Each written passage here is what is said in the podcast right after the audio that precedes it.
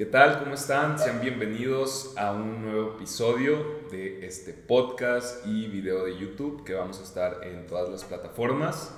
Y bueno, el día de hoy vamos a tener una entrevista muy interesante, además diferente, vamos a ser más entrevistadores o opinando nada más del, del tema que se vaya a tratar, conversando sobre este tema. Y bueno, nuestro invitado, que es Wences, eh, pues nos va a compartir un tema muy interesante, tiene que ver con budismo. Entonces, bueno, mi nombre es Omar Mariscal y está también conmigo. Aleli. Wences. Y el profe Paco Prado para servirles. Gracias, gracias equipo. Gracias, aplausos Omar. César, César, por favor. Cámara, por favor, apláudenos. bueno, entonces, Wences, ¿cómo estás? Eh, vamos a iniciar primeramente con una breve introducción a qué te dedicas, qué, qué haces, practicas el budismo. Quisiéramos como una breve reseña digamos, de ti, que nos puedas compartir y compartirnos a todos los que nos escuchan y nos ven. Bien, muchas gracias. Eh, bien, mi nombre es Wences Muro. Yo estudié la carrera de Ingeniería en Sistemas hace ya muchos años, pero siempre tuve un interés en la parte espiritual. Entonces me dediqué a estudiar diferentes religiones, ahondé mucho en la religión que yo mismo recibí en mi casa, que era el catolicismo. Y después de más o menos unos 8 o 9 años de estar indagando y estudiando y reflexionando, pues eh, di con el budismo en esa búsqueda. Eh, decidí seguir ese camino que fue el que más me convenció hace 27 años más o menos, en 1996 fue cuando ya decidí formalmente estudiar más a fondo y seguir ese camino ¿no? del budismo. Entonces, más o menos por ahí va más o menos mi trayectoria en este tema. Ok. ¿Ha sido una trayectoria profesional o solamente algo personal, un trabajo personal? Pues no, eh, nada más ha sido un trabajo personal, pero sí llevado a cabo con, con formalidad. Eh, pues me hice alumno de eh, una institución que, donde se imparte el budismo, aquí en México y he seguido a maestros eh, genuinos en la tradición. Esta institución fue fundada por el propio Dalai Lama, el líder espiritual del budismo tibetano, y en esa institución es donde yo he estado participando activamente desde 1997, cuando ya formalmente me hice alumno, me inscribí ahí y he participado en todos esos años en muchos retiros, muchas conferencias y, y pues yo mismo también eh, me convertí en instructor de meditación, entonces digamos que pues sí le, le, he dado seriedad y he aprendido para poderlo hacer de manera correcta, ¿no? Por ahí va. A mí me gustaría hacerte una pregunta, Wenceslao. Hace poquito escuché una noticia que pues sinceramente me, me devastó y me, me causó mucho, mucha tristeza saber que el Dalai Lama eh, fue desterrado de su propia casa y que ahora vive en diferentes partes del mundo donde lo han acogido como refugiado. ¿Qué, ¿Qué, opinión tienes al respecto? ¿Dónde está el Dalai Lama? Sí, bueno, él reside oficialmente en una localidad en el norte de la India llamada Dharamsala. Ese es su, pues su, su, lugar de donde vive, donde reside formalmente. Y la razón por la que él salió al exilio hace 60 años es porque pues China invadió Tíbet. ¿no? O sea, el Tíbet era una nación independiente, eh, separada de China, eh, pero cuando fue la revolución cultural de Mao Zedong, Mao Zedong no solamente se apropió de ciertos territorios al sur de China, sino también se fue hacia el oeste, invadió Tibet y quiso convencer al mundo de que Tibet siempre había sido parte de China. Como en esos años acaba de ocurrir la Segunda Guerra Mundial, aunque el Dalai Lama sí pidió ayuda, sí le escribió al presidente de Estados Unidos, creo que era Harry Truman en ese entonces, y también escribió al primer ministro de Inglaterra, eh, ahorita olvidé su nombre, pero bueno, él, él, se comunicó con ellos pidiendo auxilio. Pero esos países que eran los países poderosos estaban muy debilitados porque acababa de ocurrir la Segunda Guerra Mundial y como no se sabía en ese entonces que el Tíbet tenía uranio, a los países no les interesó. Pensaron que era una tierra estéril en la que no había recursos y dejaron, eh, como dicen los cantantes de Mecano, dejaron su, el barquito del Dalai Lama naufragar. O sea, que China llegó, destruyó más de 7.000 monasterios, mataron a más de un millón de monjes y monjas, eh, a muchas personas, bueno, los, los, obligaron a dejar el budismo, destruyeron todos los, los elementos ritualísticos, estatuas, pinturas, todos los textos los quemaron, en fin, hicieron todo una, un genocidio, una destrucción de la cultura tibetana desde 1950, que fue cuando invadieron. Y eh, finalmente, aunque los tibetanos se trataron de defender lo más que pudieron, no pudieron pues contra la tecnología que ya tenía en armas el ejército de China y el, en 1959 el Dalai Lama decidió exiliarse al norte de la India seguido de más de 100.000 eh, compatriotas, entre ellos también muchos maestros de altos niveles del budismo tibetano que salieron a, tanto a la India como a Nepal y eventualmente llegaron a Europa y ahora a Estados Unidos y a otros países. ¿no? Entonces sí, fue una diáspora, la diáspora tibetana, por la invasión de China a este lugar, eh, que tristemente pues destruyeron todo, fue el ocaso de toda una civilización que duró más de mil años, en la que la prioridad era el cultivo de la espiritualidad. Permaneció esa, esa cultura muy aislada al resto de la humanidad por la geografía, porque la meseta tibetana se encuentra rodeada de los Himalayas. Entonces era muy difícil accesar, era muy raro que una persona, un viajero occidental o inclusive de la India llegara ahí. Y entonces esto permitió que en esos mil años esa cultura se desarrollara mucho en, en términos espirituales llegó a niveles muy elevados, produciendo muchas gentes que alcanzaron el despertar espiritual, mucha gente que, que avanzó. Entre ellos artistas de Hollywood incluso, ¿verdad? Bueno, eh, ellos ya llegaron después, pero más bien ellos llegaron cuando ya había ocurrido la, la, diáspora, que ya habían salido del exilio muchos maestros y se habían establecido en algunos lugares en el norte de Nepal. Entonces, entre ellos está George Lucas, que George Lucas... Eh, Estudió bajo eh, la enseñanza de Tulku Urgen, un maestro muy renombrado que estaba, vivía en, Nepal, en las afueras de Kathmandú.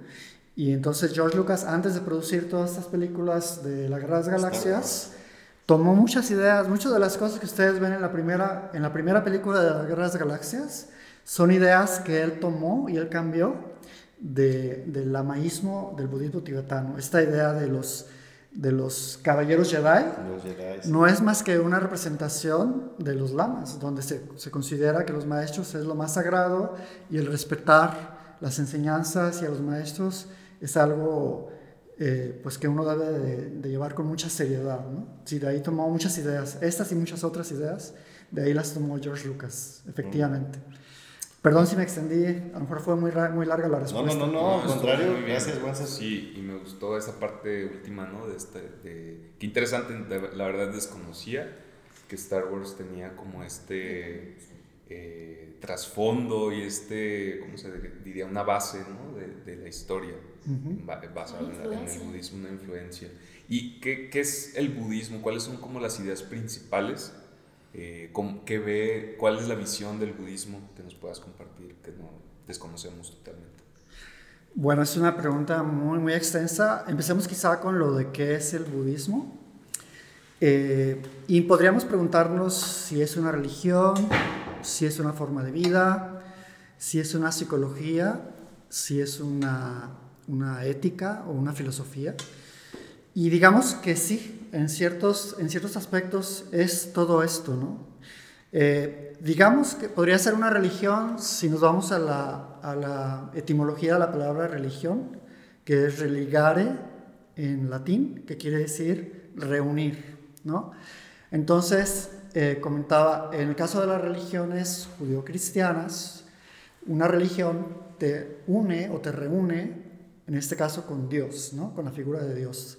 En el caso del budismo, podría ser una religión en el caso de que te reúne con tu propia naturaleza. Es decir, el budismo es una religión, pero no teísta.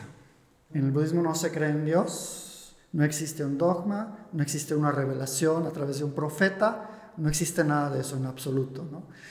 Lo que sí existe es reconocer que todos los seres tenemos una naturaleza esencial que tiene características de sabiduría, de compasión, de amor, eh, y todos podemos reconectar con ello. Es nuestra verdadera esencia desde la perspectiva budista. Entonces, es una religión en el sentido de que el budismo es un camino que te lleva a reconocer tu naturaleza. Es una filosofía, pero una filosofía aplicable a la vida. No tiene, digamos que hay filosofías que a lo mejor pueden decir especulaciones muy interesantes, pero que no son aterrizables a la vida. O que al individuo que profesa esa filosofía, pues no lo lleva a una vida más feliz, como el caso de Nietzsche, que finalmente se suicida, ¿no? O sea, ¿de qué te sirve hacer tantas especulaciones tan maravillosas si al final de vida, de, al final del día, esto no te va a llevar a poder tener una mejor vida, a ser un, ser humano exitoso, ¿no? Más feliz. Perdón que te interrumpa, para no dejar de lado este tema, me parece muy interesante. ¿Qué opina el budismo del suicidio? Pues es un gran error. Eh, porque en el budismo se entiende o se cree eh, que cuando uno muere, uno va a renacer, ¿no? Y donde uno va a renacer depende de las acciones que se llevaron a cabo en las vidas pasadas, que a esto lo podemos resumir como el karma, pero también depende del estado mental en el momento en el que mueres. O sea, esos dos puntos, tómenlos muy en cuenta. O sea, en el budismo se cree que uno renace. ¿Y a dónde renace uno? Depende de dos factores. Depende del karma y depende del estado mental en el que mueres. Entonces, una persona que se suicida, se suicida porque se siente muy mal. Está en un estado de miedo, de enojo, de inseguridad, de temor. Todas estas variables en conjunto, de decepción, ¿no? De, de ¿cómo le llaman? Eh, cuando uno está como deprimido, está en depresión, ¿no? Entonces, cuando tú te quitas la vida, cuando tienes estos estados mentales, ¿qué va a ocurrir? Que vas a renacer en una vida en la que predomina eso. O sea, estás, según tú, con el suicidio estás queriendo corregir un estado en el que no quieres estar y lo que estás haciendo es perpetuarlo. O sea, estás haciendo justamente lo, lo que menos te conviene. O sea, el suicidio es un gran error. Si tú te sientes mal, si tienes depresión, en todo, en todo caso busca cómo salir de ese problema. Busca ayuda con psicoterapias, con psiquiatras, eh, con gente espiritual que te pueda apoyar, con amigos. Es más, emborráchate.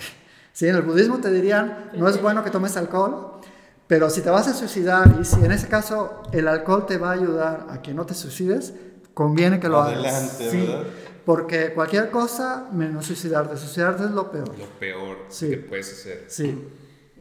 Alguna vez esté platicando contigo, me platicaste algo muy interesante sobre eh, la rueda de Sansara, el por qué tú se puse, dependiendo de tu carga karmática, es donde pudieras renacer y por qué las personas que se suicidan tienen más posibilidades de renacer en un plano no conveniente.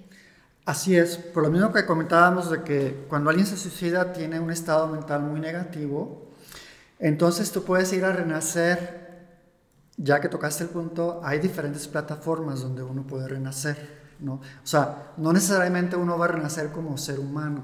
¿Y no en tu misma línea de tiempo? Sí, no, el tiempo sí, digamos que sí es lineal. Eh, hay del presente hacia el futuro. No te puedes ir hacia el pasado desde la perspectiva budista. Es en el presente, pero en diferentes dimensiones. Entonces, diferentes eh, reinos de existencia, diría el budismo. ¿no? Estos, estos seis reinos de existencia, que son los que se dice que en el budismo existen, eh, uno de ellos es la plataforma humana, pero también existe el reino animal, con el cual nosotros tenemos contacto ¿no? y relación. Pero existe también el reino de los fantasmas o espíritus hambrientos, el, es el reino de los seres paranoicos, que son seres que experimentan mucho miedo, mucho sufrimiento, mucho enojo. O también eh, los reinos de los devas, que son muy parecidos a la mitología griega y romana, ¿no? como el rey Zeus, el dios Zeus, Júpiter y todo esto, eh, son, son reinos muy, muy parecidos a esta mitología que nos narran los griegos y los romanos, o los semidioses, que son dioses celosos, o sea, son dioses que no tienen tanto poder como los dioses y por lo tanto experimentan envidia, ¿no? Entonces, en cada uno de esos reinos, lo que predomina es... ¿Los devas no son lo mismo entonces que los semidioses? No, los devas son seres todavía más elevados que los semidioses. En cada uno de esos reinos predomina un estado mental, una emoción, ¿no? Entonces, dependiendo de la emoción que predomina en tu mente, es donde es más probable que tú vayas a renacer en esta rueda del samsara, así se le llama en el budismo, a este reino de existencia en el que morimos y renacemos, morimos y renacemos. Es como algo cíclico, por eso, por eso se llama rueda, samsara quiere decir como círculo, ¿no? Entonces, eh, si en ti predomina el enojo y el miedo, la depresión, renaces en el reino de los seres paranoicos. Si en ti predomina la emoción de la avaricia, el deseo obsesivo, renaces como espíritu o como fantasma. Si en ti predomina la confusión, la estupidez, la instintividad, te dejas llevar por tus, por tus deseos sin tener ninguna eh, mandato sobre decir no, pues tengo este deseo, pero lo voy no lo voy a dejar. Sin gobernarte. Ajá. como en el ley ajá, si te dejas gobernar por tus deseos, entonces renaces como animal, exactamente. algo que, que preguntan en, en, las redes sociales y que tienen la duda muchos niños, niñas, jóvenes e incluso adultos que, que desconocen del de budismo y de su filosofía, me dicen, bueno, ¿quién es Buda? Dicen, es una deidad, un hombre gordito, un estilo de vida. ¿Cómo se podría definir el budismo? Ok. Muy bien. De hecho, la palabra misma viene de ahí, de, del Buda, ¿no? ¿Y qué significa la palabra Buda? La palabra Buda quiere decir despierto. Entonces no se refiere a ningún dios. Y esta imagen del gordito, que muchos creímos que era el Buda, pues no, resulta que ese no es el Buda, ¿no? Esa figura representa a Mitofu, que es un símbolo de China, más o menos data del siglo XIV, del norte de China. O sea, no tiene nada que ver con la región donde surgió el budismo. El budismo surgió en el norte de la India, 2.000 kilómetros de distancia de donde estaba esta figura de Mitofu, el gordito. Y esta figura de Mitofu, el gordito, eh, representaba la abundancia. Entonces más bien era, es como un amuleto de buena suerte. Y se popularizó que le sababas la, la, panza a este gordito y eso te iba a traer buena suerte. Y como esto se ponía en los restaurantes de Tailandia, de Vietnam, a donde llegaron los norteamericanos en la guerra de Vietnam, entonces se popularizó hacia el resto de Occidente esta idea de que este era el Buda, pero eso es falso, ¿no? Eh, entonces aquí hay que, hay que hacer una clara distinción, o sea, ese gordito que tanto nos vendieron, pues no es el Buda, el Buda es, más bien se refiere a Siddhartha Gautama, que era un príncipe que vivió en el norte de la India hace 26 siglos, o sea, 15 siglos todavía más atrás, ¿no? O 11 siglos más atrás de esta figura de Mitofu. Y, este, y bueno, y el budismo entonces se refiere al camino que te lleva al despertar espiritual, como aludiendo a que un Buda es un ser despierto. Esto quiere decir que no hay un solo Buda, hay miles de Budas. Todas las personas que han alcanzado ese nivel de despertar espiritual que desde la perspectiva budista es nuestra herencia y es lo que tenemos que lograr. O sea, es decir, un Buda no es un ser que tenga atributos divinos. Podríamos, nosotros diríamos desde mí, como la perspectiva de una estudiante de budismo, yo te puedo decir que veo al propio Dalai Lama como un Buda en persona. Pero ese, esa persona no tiene nada que tú y tú y tú tengas, no tengas. Es decir, todos tenemos la misma esencia y precisamente el budismo es un camino que te lleva a reconocer tu verdadera naturaleza. Así podríamos reconocer al budismo como una ciencia que explora lo que tenemos que desarrollar para descubrir nuestra propia naturaleza. Es decir, podríamos decir que sí, el budismo es una psicología muy profunda, es una ciencia de la mente, que en, aquella lengua, eh, donde en la, época que desarrolló mucho el budismo, se utilizaba el lenguaje sánscrito y, y, se reconocía al budismo con la palabra Aryatnavidya, que quiere decir la ciencia de la mente. ¿no? Entonces, eh, otra palabra con la que se refiere también al budismo desde la perspectiva budista es Buda Dharma. Buda Dharma quiere decir las enseñanzas del Buda. O sea, Dharma es como enseñanzas del Buda, o sea, las enseñanzas del despertar. A eso se refiere el budismo. ¿no? Ahí ya me conecto más con la pregunta que me hacía hace un rato Omar. Y nada más para complementar la pregunta que hacía Leli, me faltó, les mencionaba que había seis reinos de existencias, ¿no? Entonces mencioné seis. Y, tres emociones las relacioné con los tres reinos de existencia donde, hay, donde prevalece mucho sufrimiento. Los seres paranoicos experimentan mucho sufrimiento, enojo y miedo. Los fantasmas experimentan también mucho sufrimiento y experimentan avaricia y deseo obsesivo. Los animales experimentan mucha instintividad, confusión, estupidez. Los seres humanos experimentamos mucho deseo en general. Los, dioses celosos o semidioses experimentan mucha envidia. Y los dioses experimentan mucho orgullo. Entonces tú, si tú digamos que hoy eres un ser humano muy orgulloso y que además cultiva mucho mérito, muchas acciones positivas y una mente muy concentrada y mueres, ese estado mental de orgullo te puede catapultar a renacer como Dios o como Deva, lo cual no es conveniente de la perspectiva budista, porque en ese estado tú no vas a hacer nada para poder seguir creciendo espiritualmente, porque todo lo tienes resuelto, porque experimentas mucho placer. Véanlo como un multimillonario en esta vida, ¿no? Que tiene todo, que además eh, puede utilizar su teléfono para pedir un servicio y, le sobra con qué pagarlo por todo el resto de su vida, ¿no? Puede ir a donde quiera. Puede, puede darse una vida muy lujosa todos los días de su vida sin el menor esfuerzo por la riqueza con la que tiene. Esa sería la vida de un deva.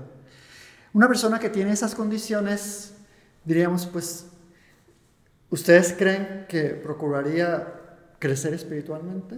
No, pues yo creo que solo está cómodo, ¿no? Mejor disfruta lo que tiene, ¿no? Y, bueno, y, o un semidios, que es una persona que también tiene muchas habilidades, también tiene grandes riquezas, pero siempre está anhelando ser como el Dios, pues tampoco, o sea, se va, se va a procurar toda su vida estar tratando de estar al nivel de los devas, ¿no? Ese sería un semidios, que también los tenemos en la vida humana, ¿no? Seres que son muy ricos, pero quieren estar en el número uno, como Bill Gates, o así, ¿no? Eh, el 1% ahorita se dice mucho. Así es. Ser del 1%. Exactamente. Pero entonces puedes, puedes haber renacido como humano, pero tener este algo de deva. Exactamente. Exactamente. Qué bueno que preguntas. Quiere decir que esos reinos de existencia del samsara existen de manera ontológica y también de manera psicológica.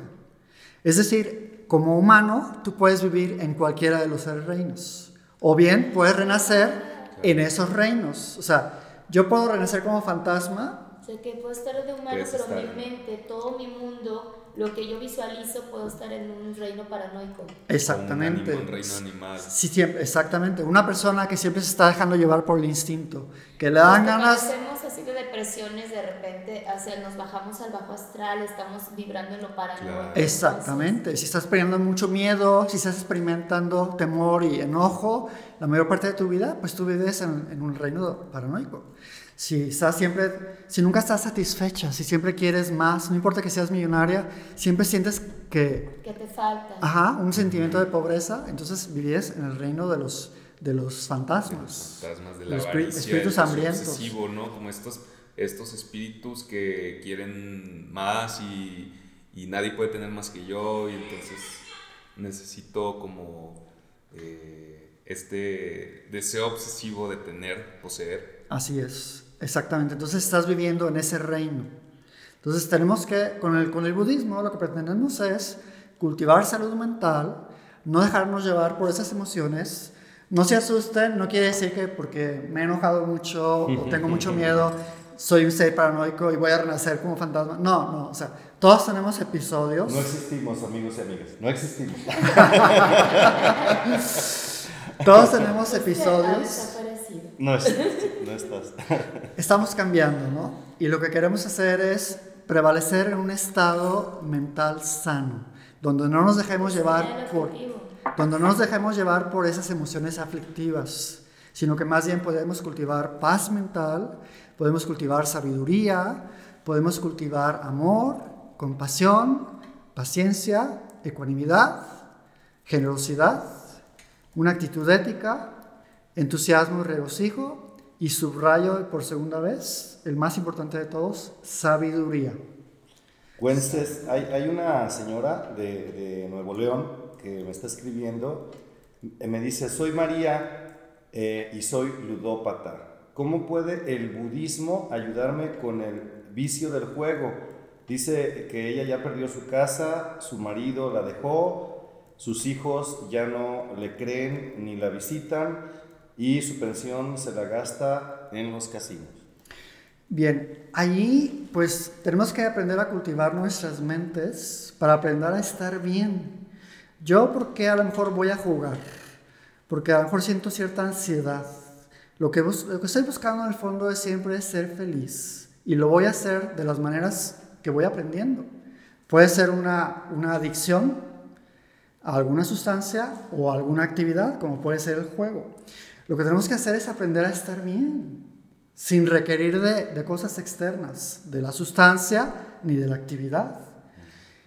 Y, y entonces lo puedo dejar con facilidad. O sea, si yo aprendo a estar bien conmigo mismo, sin la necesidad de recurrir a cierta actividad o a cierta sustancia con la que he creado adicción, entonces puedo estar en paz, no la necesito y lo puedo dejar.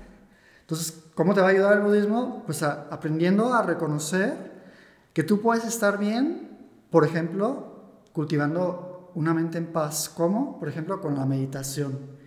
O empezando con ese tipo de charlas, ¿no? Donde empezamos a explorar otras visiones que hemos heredado de, de culturas milenarias muy sabias y empezamos a explorar estos temas, a aprender cómo podemos ser felices sin necesidad de recurrir a circunstancias o situaciones externas. ¿Sí? Espero haber contestado. Claro que sí, Sí, y yo, gracias. y yo creo Wences, hay muchas experiencias que he visto en redes sociales de despertar espiritual, muchas personas compartiendo su experiencia, muchos diciendo, algunos diciendo que fue después de un ataque de pánico, que fue de un día para otro, y personas que lo empezaron como a, a lo mejor a leer al respecto y eh, fueron como despertando a esta espiritualidad. Entonces, ¿cuál es la perspectiva del budismo en cómo es un despertar y, y cuáles serían a lo mejor, eh, qué pasa en, es- en ese despertar, qué pasa con esas personas?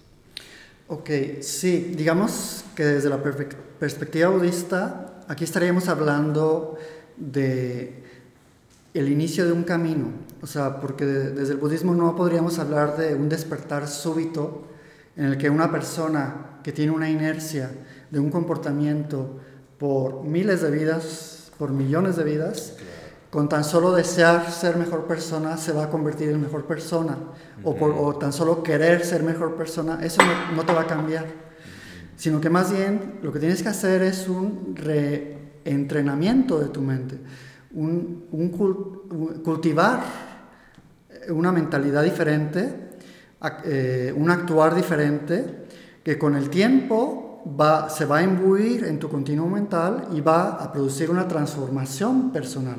Es decir, el despertar espiritual eh, no es algo de la noche a la mañana, sino que más bien se requiere iniciar en un camino si es, es de muy buena fortuna que a lo mejor un accidente o un evento de casi muerte o una gran decepción te pueda abrir los ojos a decir, a ver, no quiero seguir viviendo de la forma que he estado viviendo, quiero transformarme, quiero vivir en, mayor paz, eh, quiero ser mejor persona. Ese tiene ese valor, ¿no? Ese tipo de despertar inicial del que tú me hablas es como un inicio.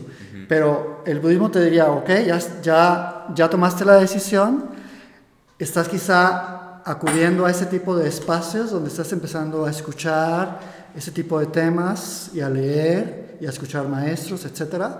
Pero ese es apenas el empezar a aprender. Es como cuando alguien quiere estudiar una carrera, ¿no? No te vas a ser ingeniero de la noche a la mañana, ni arquitecto, ni nada Tienes que estudiar, tienes que prepararte, tienes que ir con la gente que lo hace, tienes que ver los ejemplos, tienes que practicarlo y eso te va a hacer un buen arquitecto, un buen ingeniero, ¿no? etcétera. Entonces, aquí lo mismo, es quiero quiero cultivar mi mente, bueno, pues tengo que tengo que estudiar todo lo que tiene que ver con cultivar mi mente, entender la visión, ver quiénes son maestros genuinos, validar que realmente son maestros genuinos, ver si este este camino funciona y ponerlo a prueba y hacerlo con mi propia vida. Es todo un camino a seguir. Por eso sí, retomando con algunos de los puntos que hablábamos antes, hablaríamos de que es una forma de vida el budismo, en el sentido de que se convierte en tu camino al despertar.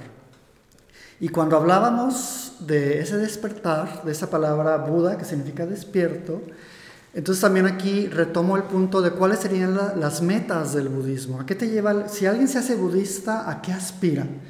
¿Nada más a estar en, mejor estado de paz? ¿O, qué aspira? No. Digamos que hay varios niveles de, de un practicante budista a los que puede aspirar. El nivel más modesto sería el mejorar nuestras vidas. O sea, yo quiero que esta vida no vaya tan mal. Quiero tener mejores amigos, momentos de mayor felicidad, menos momentos de dolor. Una meta muy loable, pero es una meta todavía muy corta. ¿no?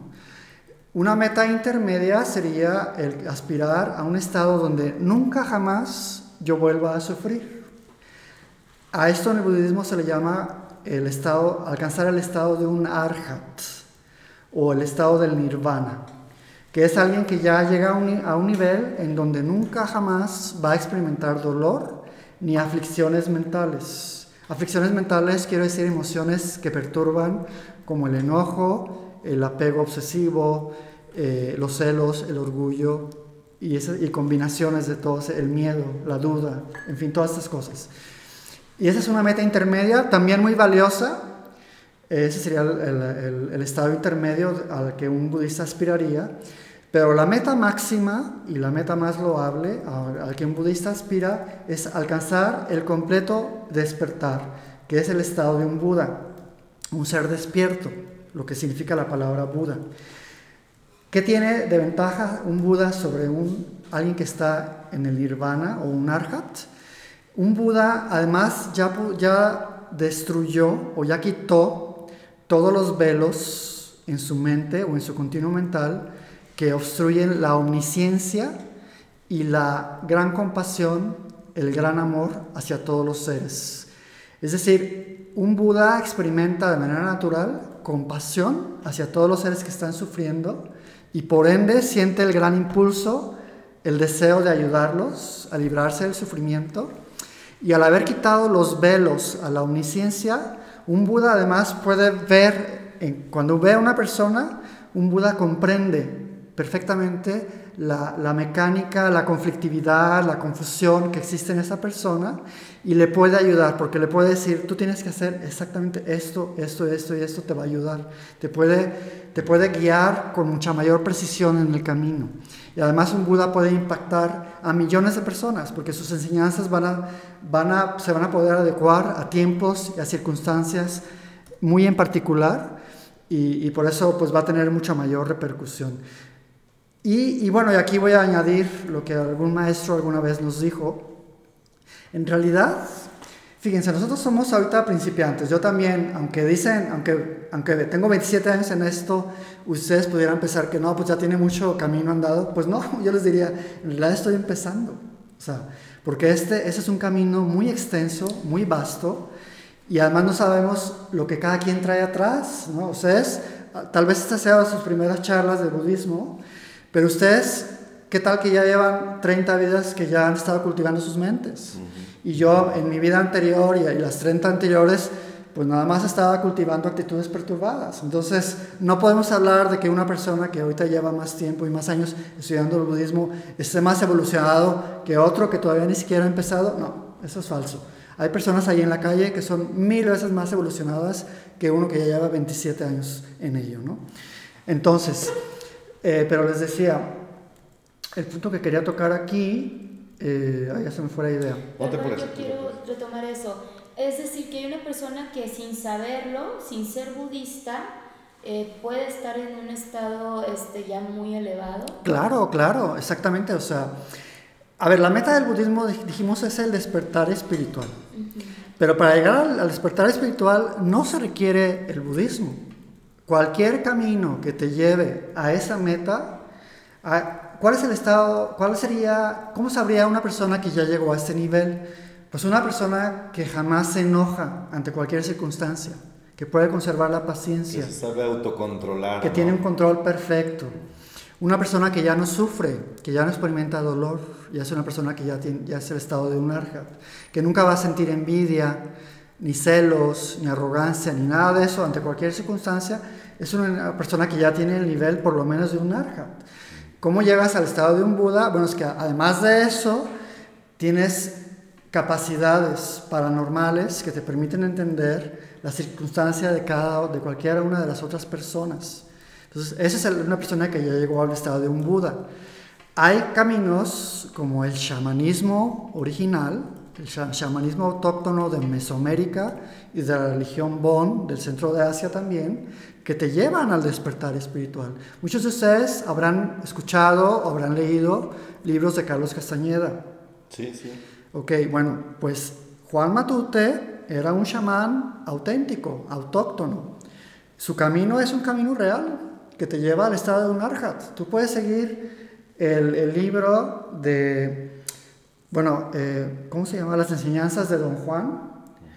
O, o, tenía otro, no me acuerdo, ahorita se me fue el nombre, a ver si me acuerdo al rato, que son los primeros, de los primeros tres libros que escribió Carlos Castañeda, y esos libros tienen enseñanzas que son perfectamente compatibles con las enseñanzas del budismo que, te llevan al estado de un donde tratamos de quitar la confusión por eso yo enfatizaba, ¿cuál es la mayor de las cualidades que tenemos que cultivar? La sabiduría, porque la sabiduría es la que nos va a llevar al despertar.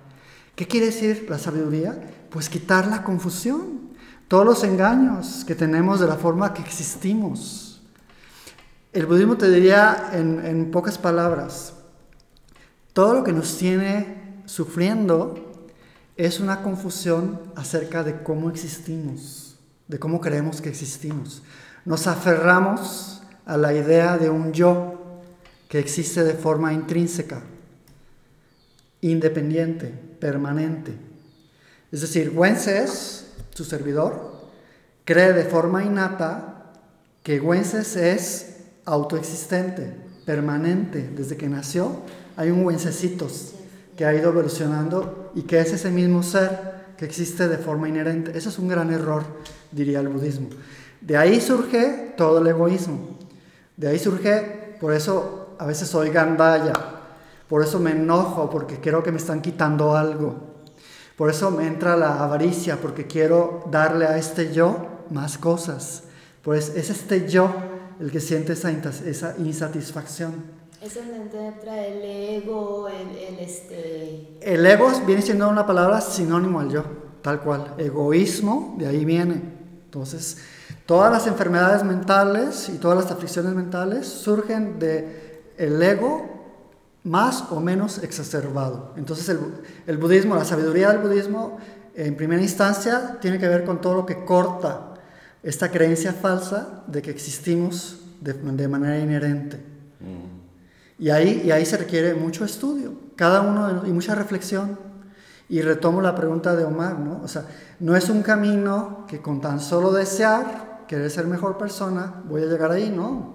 Requiero romper con patrones de hábito que llevo de por vidas, que me surgen hoy de manera inercial. Si tú llegas pero ¿cómo los reconoces si no te das cuenta? Porque entonces a, ahorita lo que todo lo que tú platicas yo me doy cuenta, o al menos en mi perspectiva, que hay muchísima gente viviendo en estado paranoico. Exacto. ¿Y cómo te Ah, das sí, cuenta? O sea, ¿cómo tú vas y le dices, oye, tú estás en un estado muy paranoico? O que, o Sí, que no, contagian, claro. que contagian a otras el personas. de los humanos. Sí, sí. No, sí. y, de- y puede esa persona pensar, no, de seguro está confabulando y entonces o, o, quiere o, pues te cae gordo. Vuelve a caer en, "Oye, el ¿qué para- en la, importa?", parano- en en la el paranoia. Yo estoy bien, en el ¿no? Yo estoy Entonces, bien. Para ti todo es muy fácil, ay, qué Sí. fácil decir, controla tus emociones y deja de sufrir. Ah, sí, claro. Y, y nunca aceptar tu propia responsabilidad cuando estás dañando a otros o tu estilo de vida está dañando a otros, ¿no? Exactamente. Es muy fácil evadir la responsabilidad. Exactamente. Entonces, ¿qué se tiene que hacer? Tomar la posición de un científico social que analiza cada una de las posturas, que analiza cada filosofía, cada religión y la pone a prueba. Si yo dejo caer este vaso aquí, puesto que la ley de la gravedad ya está demostrada y, va más allá de cualquier creencia, ese vaso se va a romper, aunque yo no crea. Entonces, si esta prueba, este experimento yo lo hago aquí y lo hago en China y lo hago en 10 lugares del mundo y funciona, pues esto me está demostrando que eso es un hecho, que eso es una verdad. De la misma manera, tenemos que poner a prueba cualquier postura de cualquier religión y de cualquier filosofía. Si en el budismo nos dicen, a ver, si tú mientes, la gente va a dejar de confiar en ti, ponlo a prueba. Sí. Ponte a a mentir, mentir. aquí al camarógrafo, aquí el amigo de producción que está sentado detrás de No, la no cámara. No. A- a- le pongo a Leli, le pregunto, le, le- le- te, te- te platico un cuento, sabes que mi papá eh, era multimillonario y, y fue dueño de Groenlandia, pero se lo robaron. Y, y le cuento todo, te cuento toda una historia y tú resulta que pues te das cuenta de que mi papá pues no, era un pobre diablo que nunca tuvo un chicle y que jamás ni siquiera puso un pie en Groenlandia. Pues la próxima vez que yo te cuente una historia, ¿cuál va a ser tu credibili- credibilidad hacia mí? ¿no? Entonces ahí estás, o sea, el Buda te dice, no mientas, porque eso va a quitar credibilidad a tu palabra. Y entonces ya tú, tú no vas a poder influenciar a los demás, ni positiva ni negativamente, porque nadie va a creer en ti. Eso, eso ponlo a prueba. Y vas a ver que es cierto, si tú hablas con la verdad, si tú siempre hablas con precisión y lo que dices se puede corroborar, entonces tu palabra toma mucho valor. Entonces, como este ejemplo que estoy usando nada más de no mentir, podemos ponerlo a prueba hacia todas las enseñanzas de cualquier religión, de cualquier tradición. Entonces, si tú vas adoptando enseñanzas de alguna tradición, sea budista, sea chamánica, sea cristiana, sea la que sea, y te funcionan, pues adelante. Todo lo que a ti te lleve a crecer para ser una persona más sana, más ecuánime, con mayor paz, más feliz, pues es un, es un camino correcto. Entonces lo que buscamos básicamente aquí es, es empezar primero con estabilidad emocional, podría decirse, para poder empezar a despertar. Digamos que es un paso, ajá, un paso importante. Si alguien ya tiene emocional, eh, estabilidad emocional cuando entra al budismo, bueno, ya de ahí le sigue cada quien desde donde está, ¿no? Entonces, y si yo, como fue mi caso, que yo entré con muchos problemas psicológicos, muchos traumas, pues yo tuve que resolver primero, he estado teniendo que resolver esas situaciones patológicas, tratando de alcanzar esa estabilidad emocional para de ahí poder crecer cultivando una mente más estable, una mente más sabia, una mente más compasiva y más amorosa. Entonces, en pocas palabras, pues sí, digamos que ese sería un paso inicial, ¿no? Y sobre todo que yo veo, por ejemplo, aquí estoy enfrente de, de una de las obras que, que está haciendo Aleli. Aleli, amigos y amigas, es artista de vitral y tiene varias obras ya publicadas, ya incluso vendidas.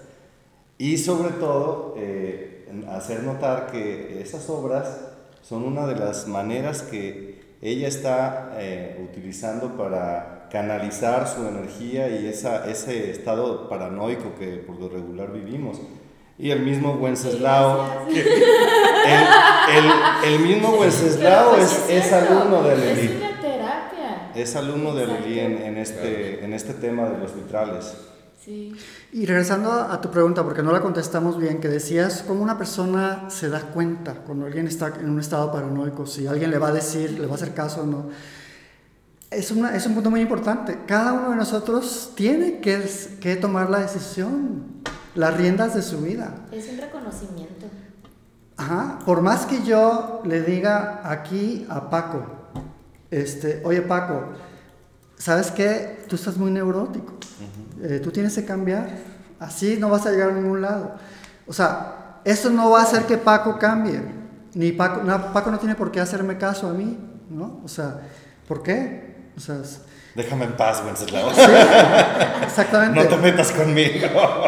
Entonces, más bien, uno tiene que, a nivel personal, Claro. decidir qué camino tomar o, o mirarse a sí mismo y reconocer, como dijiste ahorita, o, pues, ¿sabes qué? Yo siempre tengo miedo, siempre estoy paranoico. Sí. O, ¿sabes qué? Yo sufro mucho, veo que la gente está más feliz y yo me la paso traumado, eh, en depresión. Ayuda a la gente feliz. Ah. O, o estamos más preocupados por lo que piensan otros de nosotros. ¿no? que por nuestra propia felicidad. Entonces, para mí la respuesta sería, pues tenemos que ser sinceros, sinceros con nosotros mismos y decir, oye, pues yo reconozco que yo podría estar mejor, entonces voy a hacer algo por ello, ¿no? Una- un primer paso quizás es escuchar este diálogo, ¿no? O sea, donde están hablando de estos temas y bueno, aquí van a est- están hablando mucho del budismo, pero igual yo lo voy a estudiar de otras tradiciones, a ver qué tienen que decirme, ¿no? Sí, como en psicología esto es el insight o el darte cuenta, es lo que estaba preguntando a Lili. Sí. Y, y es justo como ese momento de, de entender a lo mejor una situación, un trauma o tu situación actual y entonces eh, ya te das cuenta, ¿no? Pero como, como dice Lili, hay muchas personas que dices, no se da cuenta ni de algo bien mínimo que ya todos, o sea, ¿por qué pasa? O sea, ¿por qué no, no Porque, este- porque estamos habituados, o sea, porque vivimos como en piloto automático. Si yo he estado actuando de cierta manera toda mi vida, digamos que soy muy propenso al enojo. Y ante cualquier cosita me enojo y así reacciono. Si ahorita Paco tira mi vaso de agua, le grito, ¿no? Por el enojo. Y si tú me haces una pregunta impertinente personal, esa pregunta no se hace, ¿no? O sea, O la- lo- le pides que le edite. exactamente. Córtale. Ajá. Digamos que, que surge en mí el enojo de manera espontánea y ni cuenta me doy. Es porque yo me he habituado e- a ello de por vidas, o si no, por lo menos en esta vida desde que soy muy pequeño. Entonces, cuando otros me dicen, oye, pero no me grites, hasta me extraña, ¿no? ¿Cómo que no te grites? Pues te estoy diciendo nada más que no me hagas preguntas impertinentes. No te Porque en tu concepto tú no lo estabas gritando según tú. Ajá. Y el otro a lo mejor es muy sensible y, ay, Sí. o sea, me estás hablando en un tono, dulcifícamelo. Eso Sí. pasa mucho en las aulas, ¿eh? Así es. Eso pasa mucho en las aulas, que las percepciones eh, son, son muy subjetivas. diferentes. Muy subjetivas. Entonces, en ese sentido, sí podríamos hablar de que nos podemos ayudar entre seres. tiene que ver con la cuestión emocional que tú traigas, ¿no? Porque decía este eh, Manuel, mi terapeuta, que este que es depende del cristal con que tú lo miras. Claro, Porque no es lo mismo que yo llegue y te diga, ¿cómo amaneciste? Yo muy normal y tú a lo mejor puedes entender cómo amaneciste y ya te enojaste, ¿Qué ¿no? ¿Qué- Ajá, qué o sea, sí, o qué, o sea, ¿qué me sabes? o qué, duermo mal. o- Es una persona a la defensiva, ¿no? Ajá, de Ok, sí. pero ahí nos podemos ayudar. O sea, precisamente puedes ir con un terapeuta, ¿no? Y yendo a una terapia te puede, te puede ayudar a empezar a espejearte, empiezas a ver algunos patrones. O como ahorita dijimos en el aula, ¿no? Que, oye, tú eres bien enojón y todos empiezan a decirte que eres bien enojón. Ah, pues a lo mejor sí soy muy enojón, sí ¿no? fallando, y sí, a lo mejor yo puedo ser realmente un amigo cercano tuyo y, y ya mi palabra tiene cierta credibilidad contigo y te digo, oye Omar, tú te pasas de la raya. En ciertas circunstancias veo que bebes demasiado. ya estás cayendo en alcoholismo y a lo mejor ya vas a tomar en cuenta mi opinión. Entonces sí te puedo ayudar, en ese sentido sí podemos influenciarnos unos a otros, pero la responsabilidad principal sí está en cada uno de nosotros. De hecho, cuando hablamos de un practicante de budismo, los practicantes, la palabra tibetana que se refiere a un practicante es Nampa. Y un Nampa quiere decir los que se miran a sí mismos. O sea, una persona que mira su interior. Porque es la única manera, si yo estoy siempre viendo al exterior y viendo a los demás, pues yo nunca voy a crecer. Pero si yo, como en el, paso de los alcoholismo, ¿no? los 12 pasos, el primer paso es reconocer que soy alcohólico. O sea, si yo me reconozco, es ya lo, ya, ok, soy alcohólico, ahora qué hago, ¿no? Hora de los pasos. O lo que tú hablabas, ¿no? O sea, tuve un accidente o un evento de casi muerte y llego a un despertar espiritual, tomo una decisión, ok, ando mal aquí, ¿cómo le hago para crecer? Es una decisión personal. Pero tienes que poner manos a la obra, porque no nada más es decir, ah, sí, este, tengo este vicio y, o tengo estas fobias o soy así y ya no hago nada, ¿no? Me quedo sin hacer nada y sigo molestando a medio mundo, sigo siendo, este, explota la ira en cada momento y sigo hablando y sigo chismeando de los demás o sigo opinando todo lo, negativo de otras personas, ¿no? Por eso, qué bueno que, tomas, por eso, qué bueno que tocas el punto, porque eso yo le insisto mucho aquí a mi amiga Leli, que no es nada más saber de ciertas cosas, es, tienes que seguir un camino espiritual, un camino de formación. En el caso de una adicción, bueno, una, una clínica de adicciones y un programa que me ayuden a cambiar.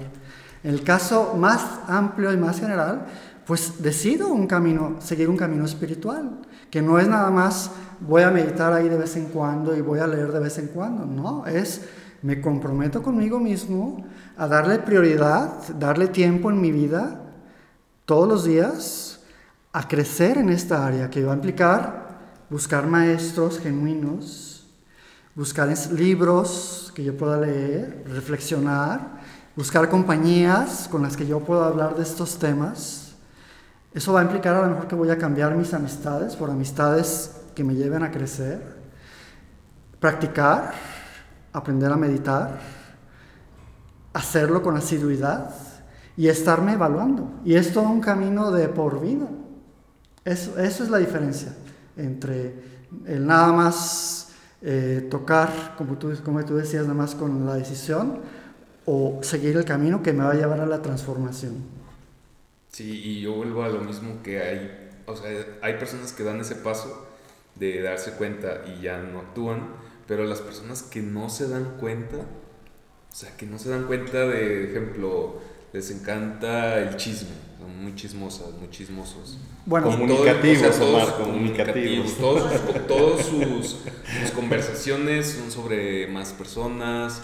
Este, a lo mejor ni se prestan ni a estos temas porque a lo mejor ya quitaron este video porque qué hueva, ¿no? Sí. Mejor me pongo a ver el de chismes, el de ¿Sí? ventaneando, no sé. Ahí lo mejor que eso está fuera de, nuestro control. Es decir, yo no puedo decidir por Aleli. ¿No? Eh, pero lo que sí puedo hacer es darle un, buen ejemplo. O sea, yo le puedo decir a ella que no fume. Claro. Pero si me ve fumando, va a decir, ay, sí, pues, o sea, tú me dices que no fume. Sí.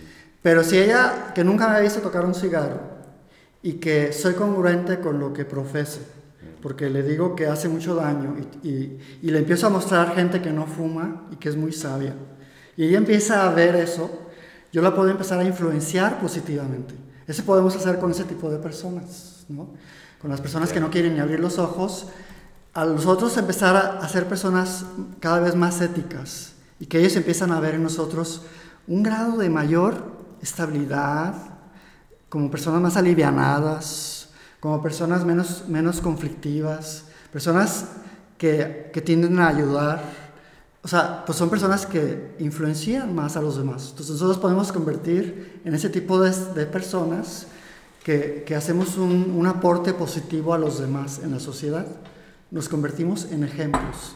Entonces profesamos con el ejemplo y de esa manera podemos ayudar a los demás. De hecho, vamos a soñar que el, que el budismo y el chamanismo y las corrientes positivas eh, religiosas y filosóficas que llevan a la humanidad a crecer prosperan en el planeta Tierra y que ya en 10.000 años ya vemos muchísimas gentes que ya somos arjas y budas y héroes espirituales, etc. Y que ya quedan pues poca, poca gente que, que está en ese estado neurótico del que tú hablas. O sea, como va a prevalecer el, el crecimiento y, y, lo van a ver, pues cada vez van a ser más fácil de influenciar. ¿no? Entonces, podemos hablar de que esa es la herencia desde la perspectiva budista de todos los seres vivos. Nótense, no dije humanos, porque los seres humanos son tan solo uno de seis reinos de existencias, incluyendo a los animales, a los fantasmas, dioses, semidioses, ¿Las seres plantas en qué reino están? No, eh, a las plantas se les considera seres vivos, pero no seres conscientes. Mm. Entonces, son una serie de átomos, de moléculas, que sí, es vida, pero no hay conciencia. Entonces, el sol no sabe que es el sol, porque no hay conciencia en el sol. El árbol jamás sabe que es un árbol, porque no hay conciencia. Tú le puedes pegar a un árbol y el árbol, eh, a lo mejor sí lo vas a afectar, en el sentido de que en su corteza se va a hacer una marca, pero no vamos a hablar de que le dolió al árbol, porque no hay a quien le duela. ¿Sí me explico? ¿A ti en qué te gustaría reencarnar, si pudieras decidir? Siempre en ser humano, hasta que alcance el estado de un arhat y luego de un Buda. ¿Por qué? Porque el, el estado de un ser humano es la plataforma en mayor balance entre dolor y placer, lo cual te, te deja en un estado que es como el balance perfecto para incentivarte a crecer. Como sabes que hay sufrimiento, pues no quieres caer en mayor sufrimiento. Y como sabes que hay placer, pues buscas un estado de placer permanente, no, no un estado de placer temporal, como sería el estado de un deva o un semidios. O sea, ¿qué queremos? ¿Queremos ser felices por un rato o todo el tiempo? Mm. ¿Qué me dirían? Yo todo el tiempo. Todo el tiempo, ¿no? Eso es lo que aspiramos. Ajá. Queremos ser de manera permanentemente ser felices. Eso sería lo que el budismo te diría, tienes que alcanzar el estado de un arhat para empezar y óptimamente el estado de un Buda. Entonces, alguien que cae en un estado de un deva o un semidios va a tener mucho placer, pero eso es temporal, porque se exhausta el karma, el karma positivo que lo llevó a renacer ahí, y luego va a renacer en los reinos inferiores, donde se experimenta mucho sufrimiento. El reino de los seres humanos tiene un equilibrio. La pasamos mal, pero a veces la pasamos bien. Hay gente que la pasa muy, muy mal, como un niño en Etiopía que sufre de hambre. Eso es realmente una plataforma humana, pero en el estado de los reinos paranoicos, ¿no? O sea, de mucho sufrimiento. Buscamos una plataforma humana con balance, donde tengas las condiciones adecuadas, Que que tengas tu sustento, o sea, que puedas, como ahorita, darte un espacio libre, que no tengas que estar trabajando 7 días a la semana, 24 horas al día, donde puedas tener tiempo de ocio, de oportunidad, para darte tiempo de estas charlas, donde tu sustento está resuelto por tu trabajo de alguna manera, donde no estás sufriendo de una enfermedad que no te deja ni pensar, o un Alzheimer que no te deja tener facultades cogni- cognitivas, ¿no? Y donde no tenemos a un productor que nos esté diciendo, este tema no lo toques, de Exacto. eso no hables, ¿verdad? Ajá, fuera del control. ¿O no? Claro, Sí. que como en este caso no pasa, ¿no? Que estamos hablando Libremente, pues, libremente y, y como fluido y lo que queremos preguntar y escuchamos y aprendemos. Y no hay preguntas erróneas, ¿no? Hablábamos antes de, de iniciar. Este, entonces, que, que ya para ir un poco cerrando este, este tema que la verdad no me gustaría, pero pues es necesario como, igual pudiéramos hacer una segunda parte, a lo mejor con más preguntas, más temas, ¿no? Pero es, ¿qué, opina, ¿qué opinión tendrías tú, por ejemplo, de temas cotidianos como el divorcio? ¿Qué, opin- qué opina del budismo de, de un divorcio? O de cortar lazos, si lo hacemos más general, cortar lazos con personas, alejarte de ciertas personas, que igual lo mencionaste, ¿no? Pero que, que pudieras andar más en ello. Digamos que tenemos que hacer todo lo que esté en nuestras manos para crecer como individuos. Si mi meta es llegar a ser un ser despierto, y eso involucra que a lo mejor me tenga yo que separar de relaciones que son destructivas para mí, pues es correcto. O sea, yo te diría, está bien divorciarme de alguien que me está hundiendo todo el tiempo. Es decir, no hay una regla fija. Eh, o un divorcio podría ser algo negativo si te estás separando de alguien que sí te lleva a crecer y a quien sí quieres y que sí te quiere. Si, si lo que tuvimos fue un conflicto que se puede resolver de otra manera, sin tener que llegar al extremo del divorcio, y que tú y tu pareja pueden crecer sanamente siendo pareja, pues no hay razón, un divorcio sería algo negativo. Pero si tienes una pareja que está en una adicción y que no quiere salir de la adicción, y a ti eso, para ti eso representa un lastre, pues es conveniente dejar a esa persona porque no es una relación que te, llega, te lleva a crecer. Entonces, yo te diría, pues depende de las circunstancias. Siempre no hay, hay algo fijo que digamos esto es bueno y esto es malo, no. No existe una ética, ¿qué le llaman? Maniqueísta, o creo que es la palabra, donde que hay un bien absoluto y un mal absoluto, no. Más bien todo va a depender de las circunstancias, lo que te lleve a crecer. Nada es absoluto, todo es relativo. Todo es relativo, exactamente. Es el, principio. En, cuanto al consumo de marihuana, por ejemplo, ¿qué opinión? Bueno, ahí sí se vería como algo negativo, eh, porque es una sustancia que afecta tu campo de energía sutil. Esto la mayor parte de la gente no lo sabe, pero cualquier tipo de droga, desde las naturales como psicotrópicas, como plantas, van a afectar tu, tu cuerpo de energía. Y tu cuerpo de energía sutil tiene mucha correlación con tu estado mental. Entonces tú lo vas a lastimar, lo vas a, limitar al usar esas sustancias. Y entonces esto te va a mermar, te va a disminuir tu capacidad de crecer. Es más, la, inteligencia misma tiene que ver con, con, tu cuerpo de energía sutil. Y si tú tienes un cuerpo de energía sutil sano y fuerte, vas a ser por naturaleza una persona más inteligente, más sabia. ¿sí? Y, y, lo mismo ocurre con el cigarro. O sea, el cigarro también afecta mucho el cuerpo de energía sutil. El alcohol no solamente afecta al, al, al cuerpo de energía sutil, sino que también nos afecta físicamente. El alcohol se sabe que mata las dendritas, que son las, las terminales de las neuronas. Y esas neuronas ya no pueden interrelacionarse con los demás. Eso te va restando claridad mental y acceso a tu memoria y a, otras formas de pensar, ¿no?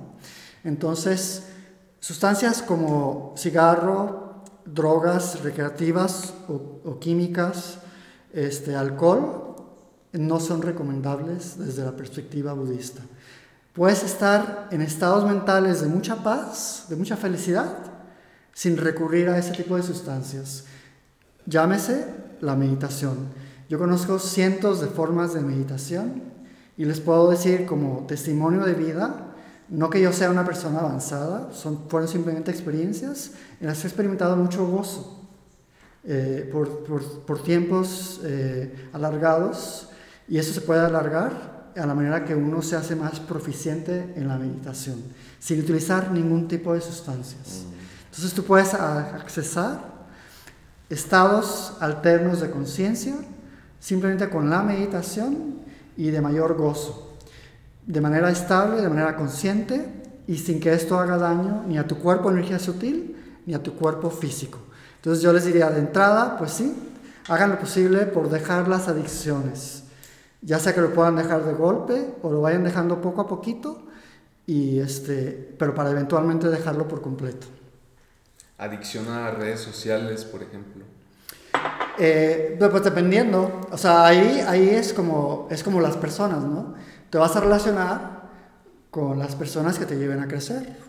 Las personas que te llevan más bien a, a, vicios y a conflictos, pues las vas a dejar. Si una red social te lleva a que surja en ti más pensamientos de violencia o a tener una mente más dispersa o sentirme más perdido, pues deja eso porque eso no te ayuda, ¿no? Pero si esa red social la sabes utilizar para relacionarte con personas que te llevan a crecer, Si te vas a relacionar con el Dalai Lama en la red social, pues adelante, ¿no? O sea, eso te va a llevar a crecer. Pa- pásanos su WhatsApp, por favor, güey.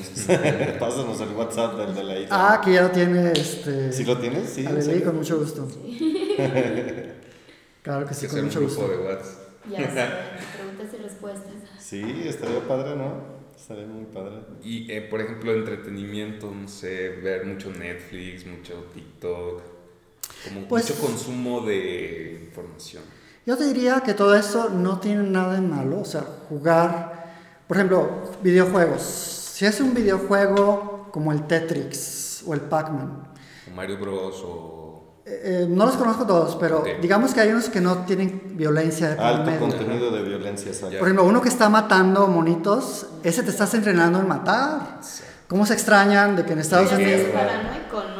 Sí. O sea, porque conozco gente que se la vive jugando horas y realmente hasta cuando, oye, ¿qué es qué? Porque estás tan situado en, lo, en el juego que tu reacción acá es agresiva y ya, o sea, no tiene una, una ¿cómo te digo?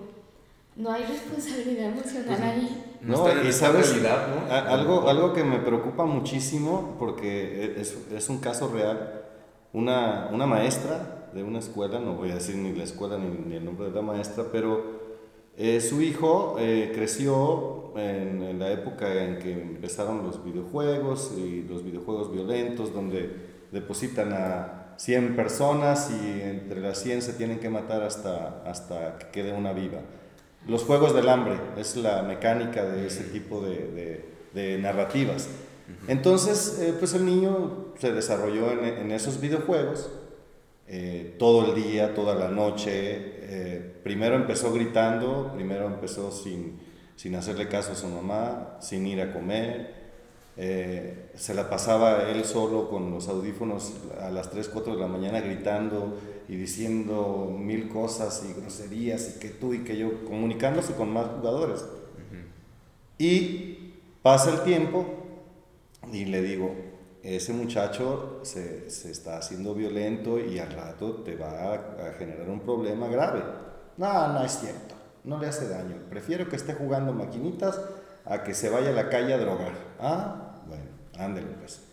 Pasó como un mes de eso y me habla llorando y me dice, ¿qué crees? Me acaba de patear en el piso. ¿Cómo? ¿Tu propio hijo? Sí. Y por una tontería. La agarró a Porque hacen intolerantes, están desfasados. de Pero lo realidad. peor, ella misma, ella misma lo solapa. Porque no aceptó y no acepta que su propio hijo la golpeó, ¿verdad? Sí, eh, aquí hay un punto bien importante. Tomemos en cuenta que todo lo que hacemos, decimos y pensamos surge en nuestra mente. Entonces, lo que tú estás cultivando en tu mente, ya sea a través de un videojuego violento, o de cosas que lees, o de personas con las que te juntas, o de redes sociales a las que acudes, si eso te está haciendo que cultives en tu mente una actitud de violencia y de pleito, pues es lo que vas a, a llevar a cabo en, tu- en tus actividades. Porque actuamos y hablamos en la forma que pensamos. Entonces, eh, respondiendo de nuevo, el entretenimiento en sí no es malo, hay que ver qué tipo de entretenimiento. Y también otra, otra, otro punto a tocar es que a lo mejor el entretenimiento en, en ocasiones puede ser muy útil. Si yo estoy muy nervioso y jugar un juego de cartas con ustedes me va a ayudar a relajarme, pues es algo sabio. Pero si yo estoy bien y jugar un juego de naipes solamente me va a hacer perder el tiempo, mejor me pongo a estudiar, a practicar, o mejor tenemos este tipo de charlas que es más conducente. Es decir, respondiendo más al grano, en el budismo tratamos de aprovechar todo para crecer espiritualmente. Y si yo me clavo mucho en ver series, en jugar jueguitos, eso me puede quitar mucho tiempo, muy valioso, porque todos podemos morir en cualquier momento. Entonces, cada momento que transcurre es un tesoro. Es el recurso más valioso que tenemos, el tiempo. Y entonces, ese recurso tan valioso, ¿cómo lo quieres aprovechar? Y el más fugaz. ¿Lo quieres aprovechar tirándolo viendo series de Netflix? ¿Jugando jueguitos de, de, de video que no te llevan a nada?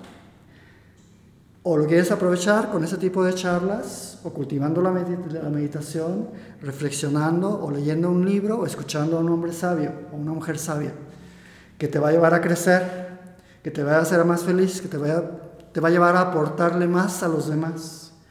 Pues eso es mucho más valioso, eso es mucho más útil. Nótese que dije, no es malo todo lo que tú dijiste, o sea, se puede hacer, pero a lo mejor puedes decir, bueno, le voy a bajar. Si ahora veo 10 horas a la semana estoy viendo Netflix, voy a tratar de bajarle a 8 y luego a 6 y a lo mejor luego lo puedo dejar. Pero también sin llegar a un punto en el que, en el que estés todo, todo el tiempo traumado porque tienes que crecer espiritualmente y eso se convierte en, en ahora una enfermedad, una obstinación. Una tienes que hallar el punto medio, ¿no? Sí, claro. Yo me doy tiempo de relajarme de dar a veces un viaje, una vacación. De una fiesta. De, ajá, de acudir con amigos a una charla informal, de sí ver una película buena que, que, me, que me deja una bonita sensación. Y sí, me gusta jugar juegos de mesa, me encanta. Entonces a veces sí lo hago, ¿no? Entonces hay que hallarle el punto medio con sabiduría. ¿Sí? Me gustaría cerrar con eso, la verdad me, me gustó como este cierre del equilibrio, de encontrar los momentos para todo. Uh -huh. eh, y ojalá que muchas personas se hayan quedado hasta este momento de escuchar toda este, esta plática, porque para mí lo, lo, más importante a veces son las conclusiones, a qué llegamos, eh, dice Lili, entonces, ¿qué? ¿no? ¿Y, qué, y en, qué, en qué quedamos? Y me gusta esta parte ¿no? del equilibrio. Eh, la verdad te agradezco mucho que hayas estado con nosotros. Eh, fue una charla muy amena, ¿no? me sentí muy cómodo. Sí.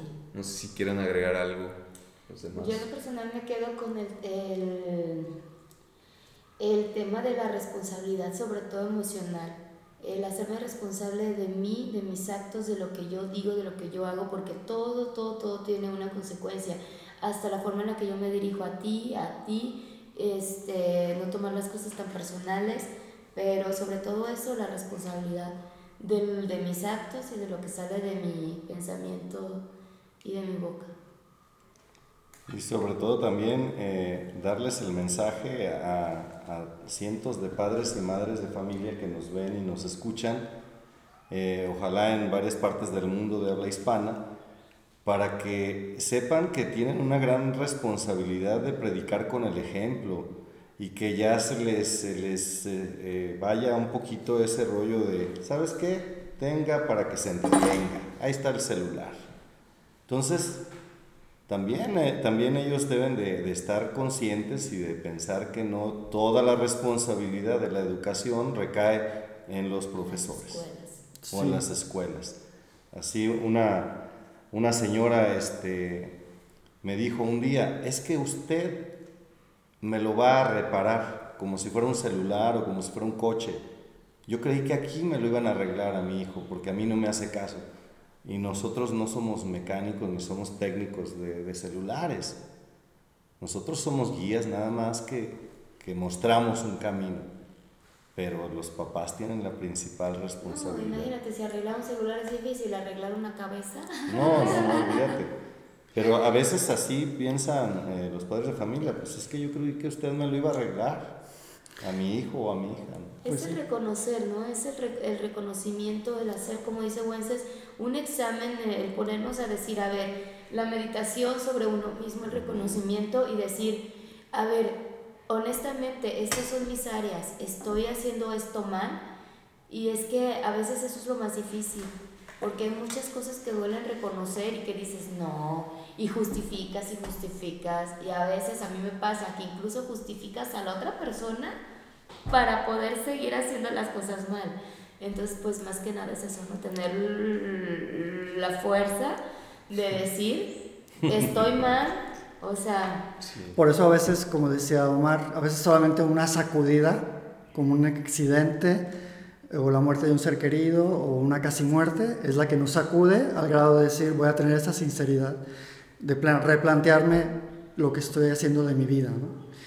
Y bueno, yo terminaría eh, nada más agradeciendo el que se abran este tipo de espacios eh, para comunicar, eh, pues porque esto es algo útil, digamos, podemos aportar a la sociedad reflexionando en temas que nos lleven a crecer como personas, que nos lleven a avanzar, a, a construir un mundo mejor y que todos podamos eventualmente ser felices de manera permanente. Este es un buen paso en esa dirección. Entonces, más bien agradezco a Omar y a ustedes que han hecho esto posible. Y, y, bueno, pues seguimos aquí. Yo solamente soy un alumno, una persona como ustedes, estudiando. Ya eventualmente a lo mejor yo les puedo presentar con instructores ya realmente preparados o maestros eh, para que pues, les puedan profundizar en estos temas de una manera mucho más amplia, mucho más profunda. ¿no?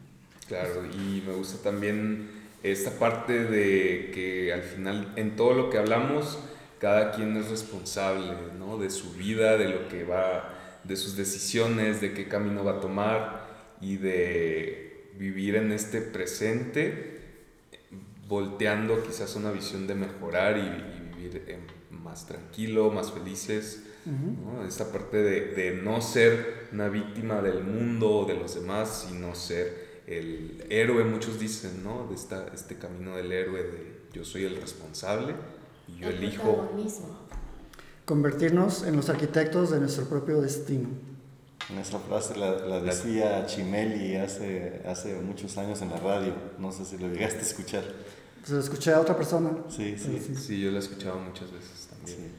Muy bien, pues gracias. No, gracias a ti. Seguramente nos vamos a. Te vamos a volver a invitar, seguramente. Y pues nada, muchas gracias por vernos, escucharnos.